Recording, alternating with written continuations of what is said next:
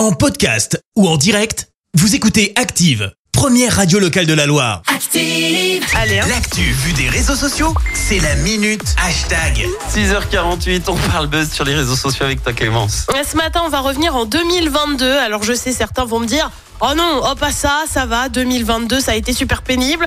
Alors, Oui. moi, je vais vous faire une confidence, ça a été une super année. Par contre, 2023, c'est pas la même. J'ai commencé malade. Je me suis aussi levé une heure trop tôt hier. Bref, voilà, je vais pas non plus vous raconter tous mes déboires en seulement deux jours.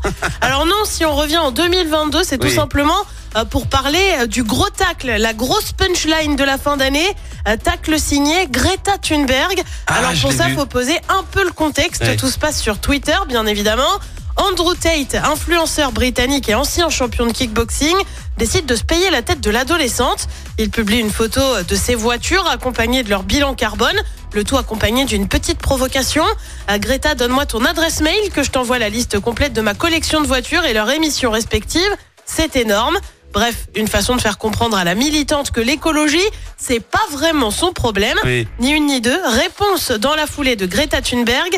Oh oui, fais donc ça. Éclaire-moi, envoie-moi un mail à j'en ai une toute petite achète-toi-une-vie.com. Alors pour info, ce tweet, c'est près de 4 millions de j'aime, 570 000 retweets. Voilà, voilà. Derrière, Andrew Tate a été interpellé. Euh, Greta, on a refoutu une couche. hein. Voilà ce qui se passe quand on ne recycle pas ces boîtes à pizza. Référence à une vidéo du Britannique qui mentionnait Greta Thunberg et où il appelait à ne pas recycler. Ah. Alors, est-ce que vraiment l'influenceur a été arrêté pour son gros doigt d'honneur à l'écologie? Bien sûr que non. Andrew Tate est en fait mis en cause pour trafic d'êtres humains et proxénétisme aggravé. Ah ouais, c'est Six femmes affirment avoir Ah été forcées à la prostitution.